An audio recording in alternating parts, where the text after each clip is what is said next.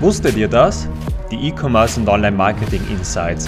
Hier gibt es spannende Statistiken und Einblicke in die Branche. In dieser Ausgabe die unentdeckten Potenziale von E-Commerce. Viel Spaß beim Hören! Herzlich willkommen zu Serhat KLC Show. Hier dreht sich alles um das Verkaufen im Internet, egal aus welcher Branche. Dieser Podcast zeigt euch, dass jeder die Möglichkeit hat, im Internet zu verkaufen. Sei bereit und lass dich inspirieren über die Chancen, wie man im Internet verkauft mit Online-Marketing.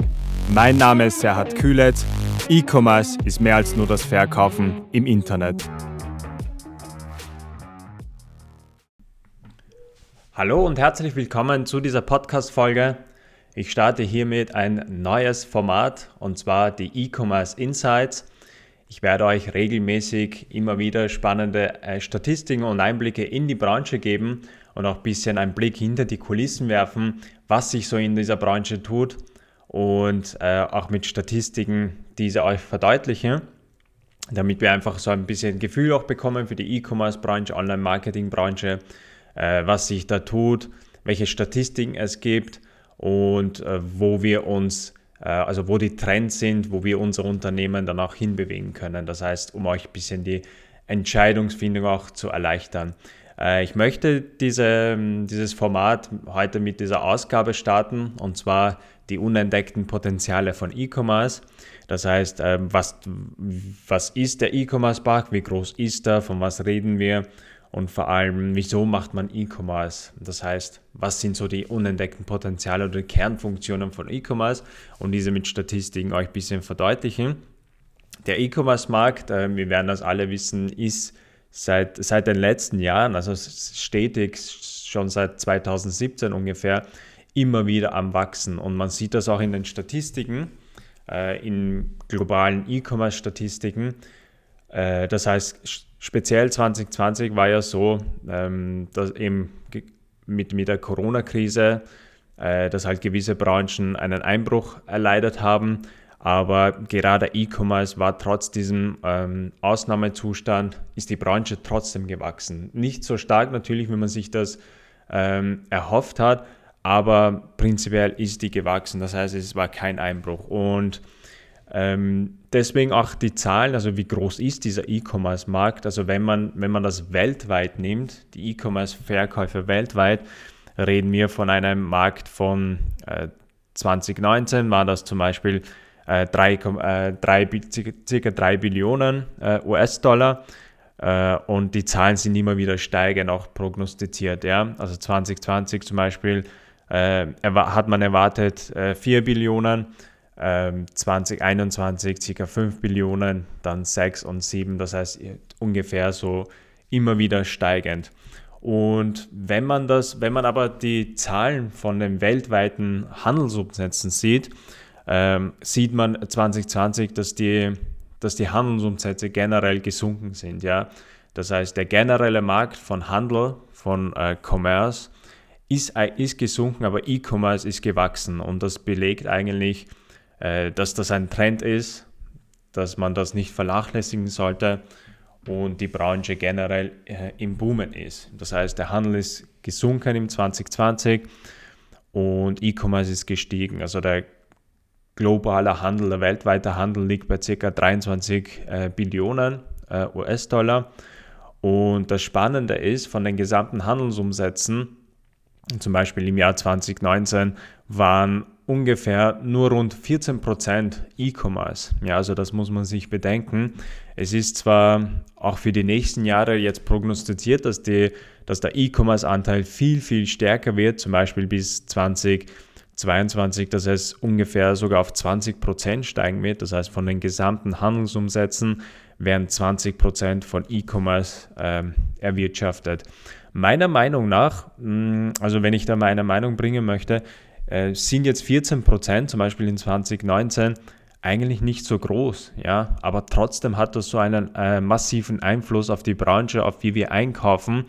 Das heißt, mh, da ist schon ein bisschen auch äh, Achtung zu geben, ja, also 2019 waren das jetzt 14 Prozent, aber wenn das dann stärker, stärker wird, wie wird sich das dann in der Gesellschaft verändern? Das heißt, das sind so ein bisschen äh, die Kernargumente, die ich mir stelle, weil 14% ist jetzt eigentlich, okay, jetzt nicht so tragisch, aber hat trotzdem einen massiven Einfluss, wenn man das bedenkt mit Amazon, eBay wie große Player, ja. Und das heißt, es wird spannend zu beobachten sein, wenn dann die Zahlen der E-Commerce-Anteil am gesamten Handel weiter steigt. Und bis 2040 werden schätzungsweise 95% der Einkäufe online getätigt. Das heißt, das belegt schon äh, nochmal, dass der Trend ähm, ins, ins E-Commerce geht, dass Leute viel mehr online einkaufen und dass das einen massiven Einfluss auch die nächsten Jahre auf unsere Kaufgewohnheiten haben wird. Und da ist es eben wichtig, als Unternehmen dabei zu sein. Die Top 10 der größten E-Commerce-Märkte, wenn man sich da das anschaut, also Platz 1 ist mit Abstand China, Platz 2 ist äh, USA, gefolgt von England, Japan, Deutschland, Frankreich, Südkorea, Kanada, Russland und Brasilien. Das sind die Top 10 äh, größten E-Commerce-Märkte. Und China ist mit Abstand ähm, der größte Markt im E-Commerce. Also wenn man China nimmt und die nächsten vier, fünf äh, großen Märkte, ist China mit Abstand trotzdem noch vorne. Das heißt, China ist äh, doppelt, fast doppelt so groß wie USA und das ist sehr bemerkenswert. Und was auch, ähm, also wenn man sich diese Märkte anschaut, was auch, was ein Aha-Moment für mich war, äh, speziell der äh, Asienmarkt, Asia-Pazifik, äh, das wird prognostiziert, zum Beispiel äh, mit 2023, dass, die, äh, dass der Asien- und Pazifikmarkt größer sein wird als der Rest der Welt. Das heißt, das muss man sich mal bedenken, weil natürlich auch äh, Asien einen großen Einfluss darauf hat.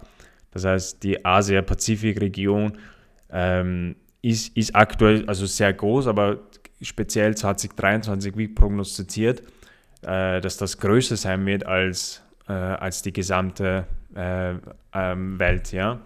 Und die größten E-Commerce-Unternehmen, wenn man sich die mal anschaut, Platz 1 ist natürlich Amazon aus den USA. Äh, Platz 2, was für mich auch ein Aha-Moment wird, äh, war, ist jetzt nicht überraschenderweise Alibaba, was ich mir erwartet hätte. Das ist äh, Jingdong aus China. Platz 3 ist Alibaba, dann kommt eBay. Ähm, Platz 5 ist Rakuten, äh, dann aus Brasilien äh, B2W, Zalando ist 7 und äh, Groupon ist Platz 8, also von den größten E-Commerce-Unternehmen. Und warum habe ich das Beispiel gebracht mit den verschiedenen Kontinenten und Regionen? Es gibt auch eine Statistik, die sagt, 57% der Käufer äh, weltweit haben schon mal bei einem ausländischen Händler eingekauft.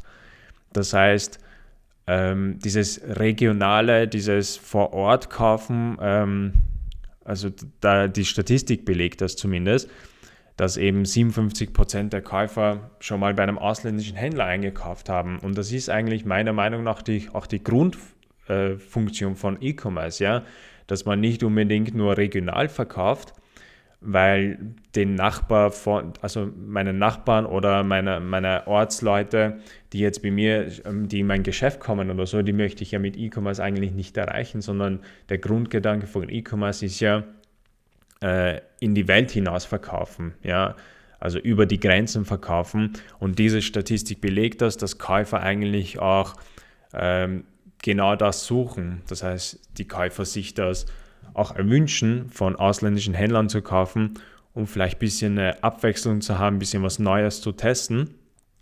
Also weltweit ist die Statistik 57 Prozent und bei Europa ist es sogar noch 63 Prozent.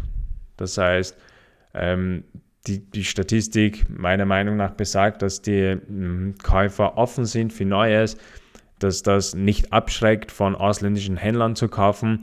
Das heißt, die Branche gewissermaßen noch mehr Potenzial hat, weiter hinauszuwachsen, über die Grenzen hinaus zu verkaufen. Und wenn man das überlegt für sich, kann man sich natürlich auch die Statistiken anschauen, was in den einzelnen Ländern mehr gekauft wird. Ja, also das ist auch zum Beispiel sehr spannend, wenn man überlegt, mit seinen Produkten zum Beispiel in andere Länder zu verkaufen, kann man sich da Statistiken für dieses Land anschauen, ob diese Kategorie, ob die Produkte, ob da generell ein Markt ist für das Produkt. Ja. Und es gibt eben Statistiken, speziell heruntergebrochen auf verschiedene Länder, was in den Ländern ge äh, gekauft wird. Und mm, also was für mich überraschend war, war zum Beispiel, dass im deutschsprachigen Raum ähm, dass speziell Lebensmittel äh, nicht so stark gekauft werden äh, im Vergleich zu zum Beispiel äh, Südkorea oder England, Japan, da ist man viel offener. Also da werden auch Lebensmittel online eingekauft, aber speziell im deutschsprachigen Raum ist da mehr Luft nach oben. Und also was, was im deutschsprachigen Raum eher gekauft wird, sind so Elektronikartikeln zum Beispiel, also Konsumgüter, äh, Bekleidung ist ähm, natürlich Nummer eins. Also das sind so die eher Sachen oder Bücher, äh, die online gekauft werden im deutschsprachigen Raum. Und gerade für Lebensmittel, also man sieht das ja auch im, ähm, von den Unternehmen, die jetzt kommen, im Zustelldienste oder gewisse Plattformen, die jetzt äh, regionale Lebensmittel verkaufen, dass das schon auch ein bisschen Luft nach oben hat. Und also gekommen mit dem, ähm, also dass, dass, äh, dass Käufer eben im Ausland kaufen, dass sie da offen sind, gibt es auch eine Statistik, die sagt, 48% der Online-Kunden navigieren direkt zu größeren Online-Marktplätzen, wenn sie etwas online kaufen möchten.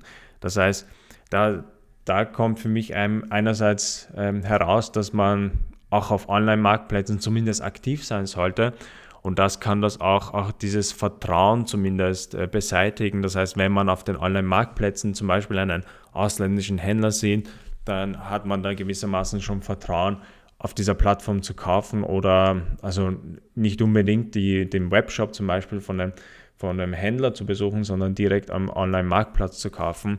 Deshalb auch die Statistik, also 48% der Online-Kunden navigieren direkt zu größeren Online-Marktplätzen. Da das zeigt eben auch die Bedeutung von Online-Marktplätzen, wie wichtig das ist. Und ich nehme mal an, dass Amazon und eBay einen sehr großen Einfluss darauf hat. 59% äh, der E-Commerce-Umsätze werden über das Handy erzielt ja, also mobil ist nach wie vor wichtig, aber es gibt auch eine weitere Statistik, die sagt, 85% der Kunden beginnen einen Kauf auf einem Gerät und beenden ihn auf einem anderen.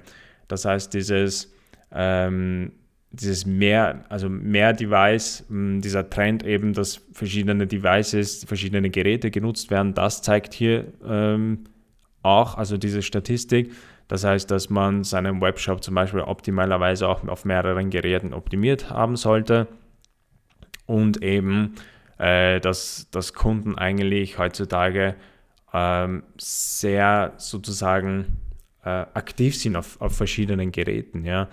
Das heißt, ähm, dieses, dieses Käuferverhalten nicht mehr so einseitig ist. Das heißt, man sieht das Produkt und kauft das, sondern dass die Kunden äh, viel mehr verschiedene Wege aufsuchen, um ein Produkt zu kaufen. Da kann man natürlich Rückschlüsse ziehen, zum Beispiel auf Remarketing dann, dass man den Kunden auf verschiedenen Geräten erreicht, dass man zum Beispiel äh, Kunden, die auf unserem Webshop waren, dass man die nochmal mit verschiedenen Werbungen anspricht, um auf den Kauf zu erinnern, etc. etc. Das heißt, da kann man sicherlich Rückschlüsse ziehen. Aber es ist meiner Meinung nach spannend zu wissen, dass ein großer Anteil der Kunden, also 85 Prozent der Kunden, ähm, den Kauf auf einem Gerät anfangen und dann auf einem anderen Gerät beenden. Das heißt, der Kaufabschluss ist dann auf einem anderen Gerät. Und das kann auch natürlich mobil äh, auch einen Einfluss haben. Das heißt, dass zum Beispiel Kunden das Produkt mobil sehen, aber dann auf, auf dem Desktop kaufen wird natürlich spannend äh, zu beobachten sein. Und eben dieses, dass die Kunden viel aktiv sind, auf verschiedenen Plattformen unterwegs sind, das zeigt auch die nächste Statistik, die sagt, 43% der Online-Shopper haben berichtet, dass sie im Bett, 23% im Büro und 20% vom Bad oder im Auto aus einkaufen. Das heißt, E-Commerce hat meiner Meinung nach, also die, die Statistik meiner Meinung nach belegt, dass E-Commerce einen sehr starken Einfluss auf, auf uns hat, auf unser Kaufverhalten hat. Äh, eben auch durch die Möglichkeit, dass es 24-7 erreichbar ist, dass man das überall bedienen kann, dass man überall heutzutage einkaufen kann. Und die Statistik belegt auch, also wenn man, wenn man hört, dass 23% zum Beispiel im Büro einkaufen, 43% Online-Shopper äh, im Bett einkaufen oder 20% im Bad oder im Auto einkaufen. Das heißt, ähm, auch, dieses, auch diese gewisse Zugänglichkeit, also zeigt mir diese Statistik, das heißt, dass man sofort ähm, Zugang hat, etwas zu kaufen oder etwas zu recherchieren und auch diese gewisse Bequemlichkeit, dass man ähm, zum Beispiel, wenn man wo unterwegs ist, was einfällt und dann recherchiert man, dann kauft man das schnell mal auf Amazon. Das heißt, diese Zugänglichkeit, diese Bequemlichkeit, das zeigt mir eigentlich diese Statistik und beweist mir auch, wie wichtig E-Commerce eben ist, dass es einen bedeutenden Einfluss auf unsere, auf unsere Kaufgewohnheit hat und natürlich, dass man da als Unternehmen auch mitmachen muss. Ähm, das war's von, von dieser Folge, das heißt von der Ausgabe. Eben, ich wollte euch zeigen, ein bisschen die unentdeckten Potenziale von E-Commerce. Das heißt, was wir uns hier mitnehmen können, einerseits die Größe von E-Commerce, das heißt am Anfang die Zahlen, die ich euch ähm, präsentiert habe, eben das Volumen von E-Commerce, allgemein das Volumen am gesamten, ähm, gesamten Handelsumsatz, die Bedeutung von E-Commerce eben, äh, das heißt weiterhin steigen wird und auch äh, diese gewisse über die Grenzen hinaus verkaufen. Das heißt, dass Käufer offen sind, ausländische Produkte zu testen, ausländische, äh, auf ausländischen Online, Online einzukaufen, von Händlern einzukaufen. Das heißt, das ist so bis, was so ein bisschen die Kernfunktion von dieser Ausgabe. Ähm, ich hoffe, es hat euch gefallen. Wenn ihr spezielle Statistiken habt, die ihr wissen möchtet, dann lasst mir das gerne zukommen. Dann kann ich das in den weiteren Ausgaben von diesen E-Commerce und Online-Marketing-Insights berücksichtigen. Ansonsten werde ich euch immer wieder auch Statistiken liefern, um euch das, was wir hier äh, reden oder was ich euch verdeutliche, wie wichtig E-Commerce ist, um das auch mit Statistiken euch äh, zu zeigen oder auch ein bisschen äh, nicht warnen, aber ein bisschen die Augen zu öffnen, wo noch Potenzial ist, äh, was man noch machen kann, um euch die gewisse Entscheidungsfindung bei euren E-Commerce und Online-Marketing-Aktivitäten zu erleichtern. Deshalb ähm, freut euch auf die nächsten Ausgaben von den E-Commerce und Online-Marketing-Insights. Ich halte euch auf dem Laufenden. Wenn ihr was Spezielles wissen möchtet, lasst mich wissen. Ansonsten, wir sehen uns in der nächsten Episode. Tschüss und bis bald. Danke, dass du eingeschaltet hast. Für mehr Informationen geh auf meiner Webseite www.serhatklc.com. Falls dir diese Episode gefallen hat, teile es mit jemand anderen und abonniere den Podcast, um keine Episode mehr zu verpassen.